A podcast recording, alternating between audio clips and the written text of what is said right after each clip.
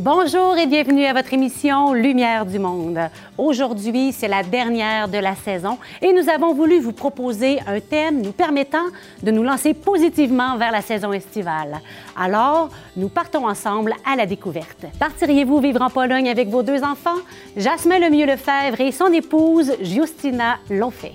Avez-vous déjà visité le sanctuaire Notre-Dame des Chemins? Si ce n'est pas le cas, après avoir vu notre reportage, vous le mettrez probablement dans vos destinations d'été. Dans sa chronique, Louis-André Richard nous propose de partir à l'aventure, à l'aventure de notre vie. Quelle est-elle? Il nous en parle. Et nous terminons avec une histoire de messe à vélo. Tout un défi. Bonne émission!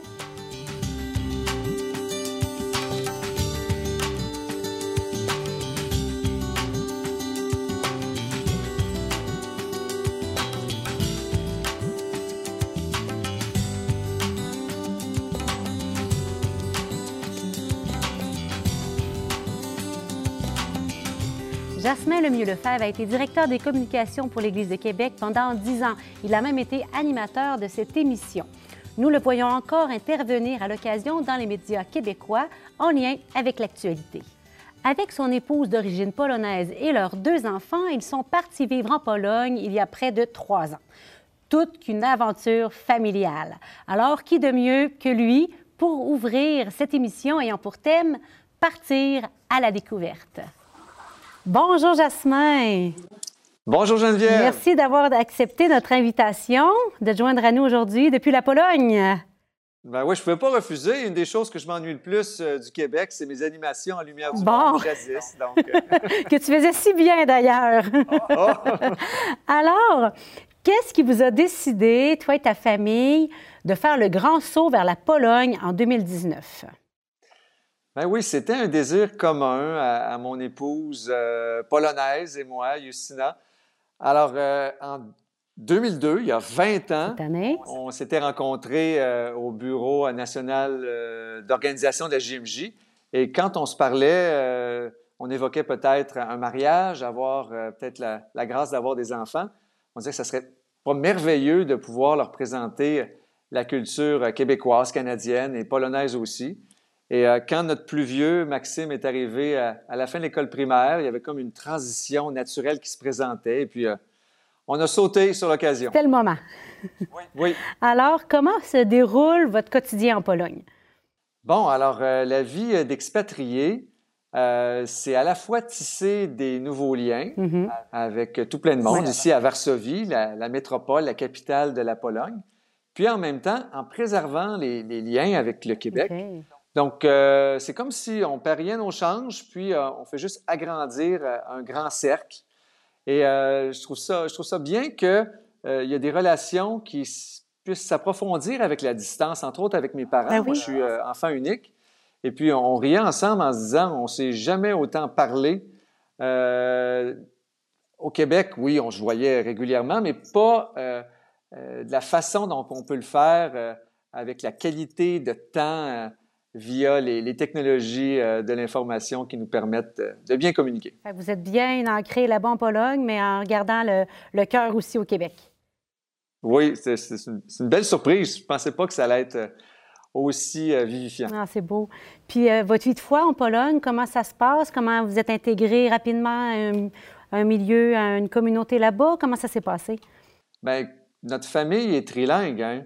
Donc euh, on vit aussi notre foi dans les trois langues. Alors, on a la paroisse euh, locale polonaise, on a la communauté francophone qui est animée par les Jésuites et la famille Myriam Bethléem, hein, qui a euh, une maison euh, tout juste à côté, à euh, en banlieue de Varsovie. C'est magnifique de les Ben avoir oui. avec nous. Et les, la paroisse anglophone avec les Augustiniens, où j'ai eu la chance d'être catéchète l'an dernier, où ma fille a fait sa première communion. Euh, donc, euh, c'est ça, un, un beau mélange pour pouvoir, euh, alors que nos enfants sont ados, leur faire plusieurs propositions de foi. Ah, c'est beau. Puis dernièrement, hein, votre vie a été un peu chamboulée par l'inva- l'invasion de l'Ukraine par la Russie. C'est en février dernier. Vous avez accueilli une famille ukrainienne. Comment est-ce que ça se passe? Alors, euh, euh, jamais on n'aurait pu imaginer un si beau cadeau de carême. Évidemment, on ne souhaite pas la guerre, mais euh, quand un ami québécois nous a contactés, euh, qui nous disait qu'il y avait une bonne amie euh, dont sa cousine se, se trouvait à Kiev, euh, et puis il cherchait comme ça un endroit où aller avant de, de passer vers le Canada. Et on ne pouvait pas dire non. Hein. On a tout de suite accepté de pouvoir recevoir une maman, sa fille et leur petit chien. Et depuis, de pouvoir cohabiter ensemble euh, dans notre condo ici à Varsovie, qui n'est pas très grand. Les enfants ont dû partager leur chambre. Et puis, on a fait de notre possible pour pouvoir leur offrir le plus beau milieu, le plus paisible, avec nos imperfections puis euh, en s'aimant les uns les autres. Puis je pense que c'est une relation à vie. Hein. On a déjà hâte cet été, euh, si on peut passer euh, nos vacances au Canada, de pouvoir les visiter au Canada. Mmh. C'est vraiment une, relation assez proche avec des gens que vous ne connaissiez pas du tout finalement, puis qui là sont surgis dans votre vie comme ça. En tout cas, c'est beau de voir votre accueil. Merci pour eux. Mmh. Puis, qu'est-ce qu'on vous souhaite pour les prochains mois, à toi, à ta famille, pour les prochaines années? Bien, euh, on va rester du côté de la spiritualité. Euh, euh, j'aime beaucoup Charles de Foucault, qui sera canonisé le 15 mai prochain. Et il y a sa prière d'abandon. Mon Père, je m'abandonne à toi. On peut le vivre, bien sûr, quand on fait un grand saut dans l'inconnu, un peu comme on a fait en 2019, mais c'est à chaque jour hein, qu'on doit renouveler cet abandon à Dieu. Puis on est le dimanche de la miséricorde. Aujourd'hui même. Et puis, oui, une dévotion euh, de Sainte Faustine, Sainte Polonaise. Et puis, euh, sous les belles images de la miséricorde divine, vous allez voir souvent l'inscription en polonais Jésus ou femme Tobie, ou en français Jésus, euh, j'ai confiance en toi. Puis en stand Pâques, ça aussi, on, se doit de le renouveler, d'être témoin d'espérance. Alors, à travers mes différentes activités aussi professionnelles, euh, Vivre dans la dignité, euh, où je fais la promotion des soins palliatifs, puis je dénonce les, dérives euh, de l'euthanasie, de l'aide médicale à mourir. Donc, de pouvoir garder, même à travers la distance, des liens avec le Québec que j'aime tant, ben, c'est une grande joie. Un grand merci, Jasmin. Et je vois quelque chose à ton poignet qui nous garde bien unis.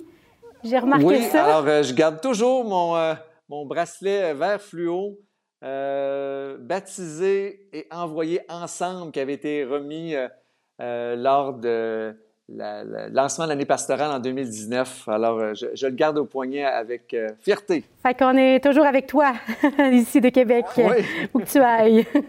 Grand merci, Jasmin. On se dit à une prochaine. Oui, à bientôt. Porte-toi bien. Sur les rives du lac Etchemin, vous trouverez un sanctuaire dédié à la Vierge Marie. C'est le sanctuaire Notre-Dame d'Etchemin. Il a été édifié en 1952. Ce lieu de recueillement et de prière accueille pèlerins et visiteurs du mois de mai à octobre. Partons à sa découverte. Sur les rives du lac Etchemin, situé au sud de Québec, se trouve un sanctuaire dédié à la Vierge Marie le sanctuaire Notre-Dame d'Etchemin. Ce lieu de prière et de rencontre fraternelle est un des rares lieux de culte situés dans le grand diocèse de Québec à posséder le titre de sanctuaire. L'abbé Wallet a été ordonné en 1951. Il, il a été malade gravement, tellement que sa vie était en danger. Alors il a fait euh, une promesse à sa maman du ciel. Si tu me guéris, je vais bâtir un sanctuaire au lac de chemin. Et il a été guéri. Alors tout ce que nous vivons, nous avons la chance de présenter nos intentions à notre maman du ciel. Elle nous aime éperdument et elle est présente à son Fils. Elle nous prend par la main et nous conduit à Jésus, qui est le Sauveur du monde.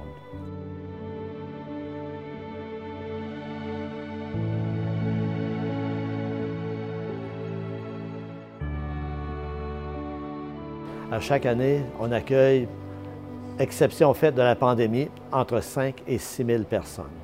Une fréquentation hebdomadaire, nous sommes ouverts 7 jours semaine les après-midi, on a des bénévoles qui accueillent les gens.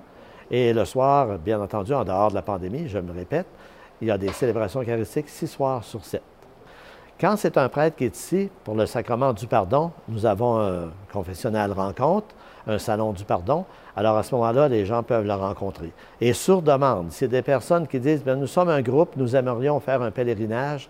Encore là, notre recteur s'organise pour offrir le service. Que ce soit, par exemple, une famille, des familles qui veulent célébrer un événement quelconque, un anniversaire de décès, par exemple, un dixième anniversaire d'un décès des parents. Ils ont même la salle Adrien Wallet au sous-sol où ils peuvent euh, fraterniser, partager un repas. Mais il arrive à l'occasion que durant l'été, il y a des visiteurs d'Europe qui viennent ici parce qu'on fait des contrôles de, présence. Et puis, euh, bien entendu, euh, au niveau des États-Unis, il y a des personnes qui viennent visiter de la famille dans le territoire. Alors, pour cette génération-là, venir au sanctuaire, c'est un peu revivre le passé. Il y a des gens qui prennent la peine de nous adresser du courrier ou des courriels pour nous dire j'ai obtenu telle grâce. Ils ne donneront pas un détail complet, mais j'ai été exaucé. Alors, c'est ce qui motive les gens à venir au sanctuaire Notre-Dame de Chemin.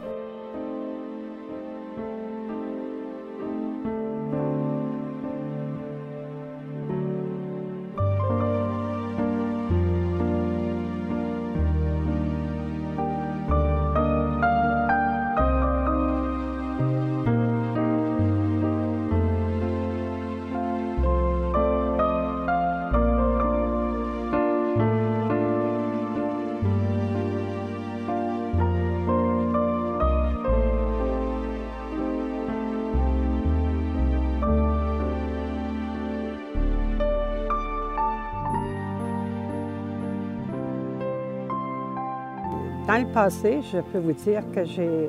Une fois, j'étais allée à Montréal, j'avais eu une, très mauvaise grippe. Le médecin me dit, un grand médecin, un spécialiste, il me dit Vous allez vous en sortir toute votre vie, madame. J'ai dit non. Mais quand je suis revenue, je suis venue au sanctuaire ici, puis c'était l'abbé Wallet. Puis j'ai demandé des prières. Puis euh, je vais vous dire, j'ai été exaucée, mais je suis jamais ressortie. Alors, Marie, pour moi, dans ma vie, elle a une place euh, très importante. Euh, J'aime assez Marie que la journée de mon mariage, j'étais ici dans l'avant-midi. Avant, le, mariage était à 4 heures. J'ai passé l'après-midi ici au sanctuaire, habillée en robe blanche, avec mon mari. on s'est promené dans les sentiers. Mon premier bonjour, il est pour elle, première des choses, le, matin. Et puis, j'ai une maladie dégénérative. Ça fait que les journées, quelquefois, sont difficiles. Ça fait qu'elle est là, puis je la prie, puis je me dis, bon, il faut que je fasse ma journée. Est tout le temps, toujours, toujours, toujours avec moi. Vous avez vu que le sanctuaire est dans un lieu magnifique. La beauté du paysage. On peut dire avec Marie, merci Seigneur pour tes merveilles. C'est tellement beau ici. Le, printemps, les, les arbres sont en fleurs, les lilas, les pommetiers. C'est vraiment beau. Il y a des milliers de personnes qui sont passées ici. C'est un sanctuaire qui est très modeste, mais très priant. Je n'ai pas vu vraiment de miracle comme tel, mais j'ai vu des personnes qui ont retrouvé le goût de vivre, qui ont retrouvé la paix dans leur âme. La Vierge est tellement belle, ses yeux sont exceptionnelle. Quand on la regarde, on dirait que notre maman du ciel euh, tend les bras vers nous, nous redit son amour. Sois bénie, Mère de Dieu, sois bénie pour ton enfant, il sauvera le monde. Ça fait plus de dix ans que je viens ici au sanctuaire de notre diocèse de Notre-Dame des Chemin, un lieu extraordinaire près du lac, dans un lieu très simple, mais où on aime venir prier. Je viens ici chaque année avec des membres de ma famille, des amis, ceux et celles qui veulent venir prier, passer une belle après-midi. La Sainte Vierge nous invite toujours pour refaire nos forces auprès du Seigneur, et c'est ce que, c'est ce que j'aime venir faire ici.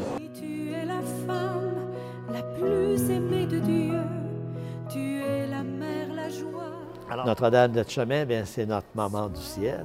On a une mère terrestre, mais notre maman du ciel occupe une place importante. Et euh, j'ai peut-être aussi euh, pas tellement de mérite parce que j'ai été élevé par des parents qui avaient une grande foi chrétienne, une dévotion à Notre-Dame de Chemin. Alors j'ai hérité de leur gène et c'est naturel chez moi de prier Notre-Dame de Chemin et de faire confiance. Et si tu gardes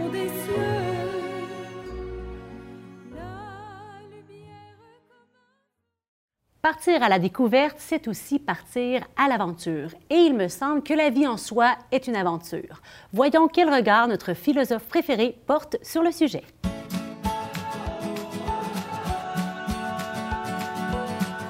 Bonjour Louis-André. Bonjour Geneviève. Alors, est-ce que l'humain a soif d'aventure ou est-ce qu'on pourrait être tenté de faire un peu comme Bilbon le Hobbit et de vouloir rester bien au chaud chez soi? Alors, est-ce que comme lui, la majorité des gens se laissent tenter par l'aventure? Ah, c'est une bonne euh, entrée en matière. Je pense que la vie humaine, elle est dynamique et qu'elle est une invitation à l'aventure. Le philosophe grec Aristote avait cette belle formule de dire le bonheur est un acte. C'est quelque chose qui est dynamique. Et euh, alors qu'on a souvent l'impression que le bonheur, c'est quelque chose de passif, c'est quelque chose qui nous tombe dessus, c'est un état. Alors, premier point, c'est d'abord une action, un choix, quelque chose qu'on construit avant que d'être un état qu'on subit. À partir de là, bien évidemment, euh, c'est facile de présenter la, la- la vie humaine comme une aventure. Et cette aventure, elle obéit, je dirais, à, à trois concepts que je vous propose. Euh, pas d'aventure sans une cible à déterminer, pas d'aventure sans des peurs à assumer, pas d'aventure sans un risque à calculer. Alors, euh, toujours le philosophe grec Aristote disait, euh, euh, nous sommes, nous les êtres humains, dans la vie pratique, nous sommes comme des archers. Des archers qui doivent, pour assurer que leur tir, que leur flèche atteigne la cible, déterminer cette cible. Et la cible, dit-il, c'est le bonheur. Tout être humain, dit-il à ce qu'il semble, est attiré par le bonheur. Bon, je pense qu'on ne trouvera pas beaucoup de détracteurs sur cette idée, Tout bien entendu, tout le monde est d'accord. Mais encore faut-il déterminer ce qu'est le bonheur. Mhm. Alors là, évidemment, c'est une grande question à laquelle on ne va pas s'exposer aujourd'hui, mais euh, ça, ça montre l'importance de déterminer le but. Mhm. Et euh, toute vie humaine, toute partie de la vie humaine trouve son sens si on a déterminé un but. Et c'est le but qui donne, je dirais, l'envie d'entreprendre l'aventure. Alors, chacun pourra déterminer son but. Si on est chrétien, on a déjà une partie du but qui nous est révélée. C'est cet amour de Dieu qui veut pour que nous adhérions euh, au bien de l'aimer. Alors, pour un chrétien, il y a déjà une partie de la chose de faite, mais pour, un- pour la, la- la dimension strictement humaine, c'est un peu la même chose. Quelle est la motivation qui va, nous, qui va nous emporter, la passion qui va nous permettre d'entreprendre quelque chose? Ensuite, une fois qu'on a décidé d'entreprendre, bien, euh, euh, on, va, on va faire face à des écueils, à des obstacles, il y a des peurs. Est-ce que euh, euh, le projet que je, veux mener à bien, euh, qui va me permettre d'atteindre, partiellement du moins, le bien que je poursuis, est-ce que je suis capable d'assumer les contraintes que je ne, je ne peux pas toujours prévoir? Il y a de la peur ça. Il y a un théologien fameux, Dietrich Bonhoeffer, qui était un théologien protestant, qui a écrit un livre merveilleux dont le titre est merveilleux, Le courage d'avoir peur. Il définissait le courage comme étant la façon d'assumer nos peurs, d'assumer l'acte, l'action malgré les réticences et d'être capable de bien calculer le risque grâce auquel on va passer à travers l'épreuve. Le risque, donc, la troisième partie, troisième ingrédient qui donne ce- son sens à l'aventure. Il faut euh, euh, avoir le courage de surmonter nos peurs en assumant un risque calculé. Ces trois ingrédients, donc, on les retrouve toujours présents, euh, peu importe le projet dans lequel on se trouve inscrit.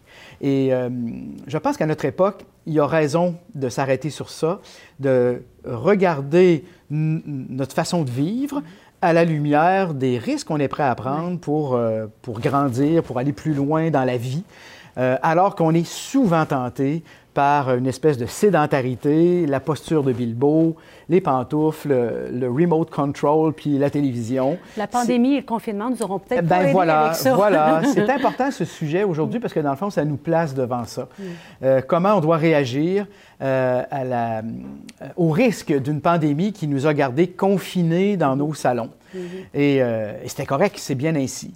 Et- mais c'est quand même une, une tentation, celle de se replier sur soi-même, qui est aussi vieille que l'humanité. entre la sécurité de je ne bouge pas et euh, l'invitation à prendre le large euh, par le goût de l'aventure, euh, c'est l'invitation à prendre le large qui donne, à mon avis, son sens le plus profond à l'existence humaine. Et je pense que c'est une bonne occasion de s'y arrêter, d'y réfléchir, un peu à la manière dont le suggérait Dietrich Bonhoeffer. Il faut vraiment développer ce courage d'avoir peur et, et d'entrer dans l'existence euh, en, cultivant et en nourrissant ce goût de l'aventure. C'est bientôt les vacances, Geneviève. Euh, alors, on aura des projets de voyage, peut-être des trucs du genre. Pourquoi ne pas en profiter pour mettre en pratique euh, cette invitation à entrer pleinement et philosophiquement dans l'aventure? Merci, Louis-André. Merci à vous. Et si on vous proposait de partir vivre l'expérience d'une messe à vélo? Seriez-vous tenté d'accepter? Eh bien, un groupe l'a fait avec la paroisse Saint-François de Laval. Ils ont pédalé et vécu les différentes étapes de la messe tout en remontant jusqu'à Sainte-Anne-de-Beaupré. Une célébration sportive et fort originale.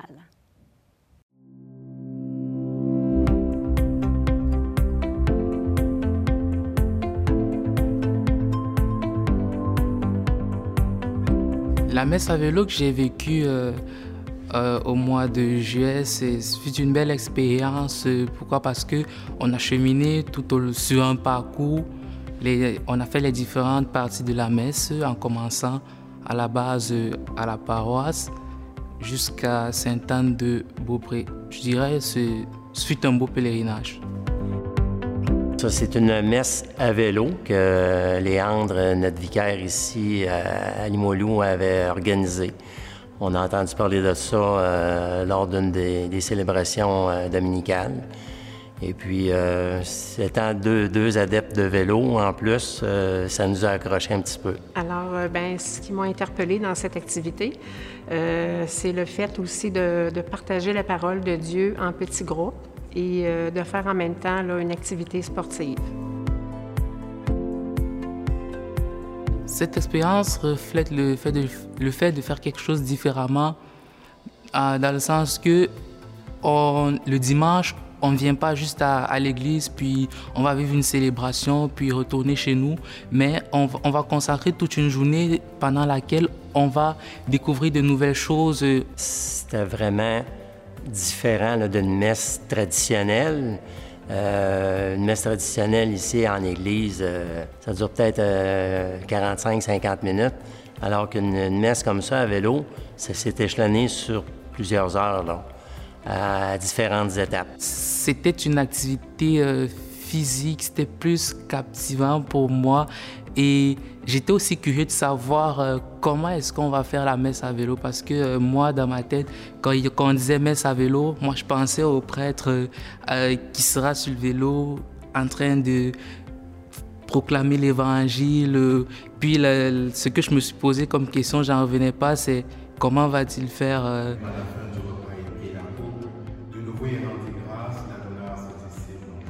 Ce qui m'a apporté le plus de joie dans cette expérience, c'était d'échanger avec d'autres personnes sur euh, le faire le partage de la parole avec d'autres personnes, de voir comment est-ce qu'ils vivent leur foi et d'échanger, voir comment est-ce que moi euh, je peux améliorer ma relation avec Dieu, avec Jésus, comment ils vivent, ils vivent la leur, puis comment aussi, euh, mettons, augmenter cela en moi que j'ai retenu de cette expérience-là, en fait, c'est vraiment l'échange en petits groupes euh, de, la parole de Dieu sur les traces de Jésus pendant notre randonnée, du début à la fin. Euh, ça a été très enrichissant à tous les points de vue. Euh. Alors, ça incite, un petit groupe comme ça, ça incite aux échanges suite aux lectures et à l'Évangile aussi des beaux petits groupes de prière. C'est ça, c'est, euh, vraiment particulier par rapport, euh, si on le compare à une messe traditionnelle ici. C'est des échanges qu'on, a eu l'occasion de faire là, qu'on ne fait pas normalement ici euh, en Église.